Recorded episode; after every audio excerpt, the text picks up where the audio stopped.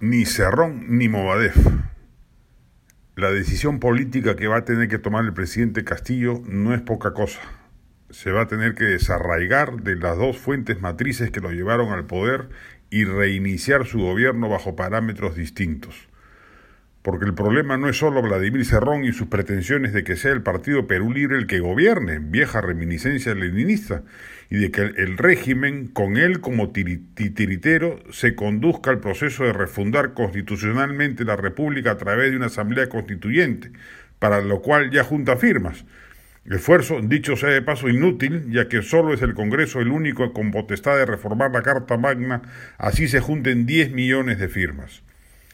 El otro grave problema fundacional del régimen y que es el que está generando serísimos problemas de gobernabilidad, tantos como los ocasionados por el serronismo, es la predominancia excesiva del ala magisterial radical vinculada al Movadef, de la cual es miembro, por ejemplo, el cuestionado ministro de Trabajo Iber Maraví, sobre quien pesan serias acusaciones que lo vinculan a Sendero Luminoso a la que también tiene entre sus propósitos el tema de la Asamblea Constituyente, pero sobre todo diseñar un plan de conquista sindical del magisterio, aplastando al SUTEP y luego la puesta en marcha de un plan político para construir desde el poder una patria socialista. Si Castillo no rompe con ambos frentes, los cuales explican la ingobernabilidad que se apresa en este primer mes y pico de gobierno, no va a poder desplegar ni siquiera una agenda de izquierda moderada se va a quedar atrapado en el conflicto político, porque además ambas salas se aborrecen y se sabotean mutuamente, y sumido en la parálisis del gobierno. Entre el maoísmo del Moadef y el leninismo de Cerrón, Castillo no va a llegar a buen puerto,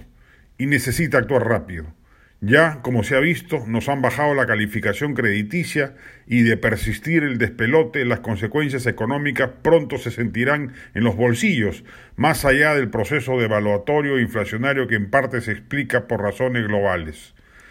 Castillo tiene que aprender a zanjar, a crear resentimientos, a postergar filaciones, a desairar expectativas, a frustrar aspiraciones. De eso se trata en alguna medida gobernar, en tomar decisiones que alegran a algunos y afectan a otros. No se puede contentar a todos.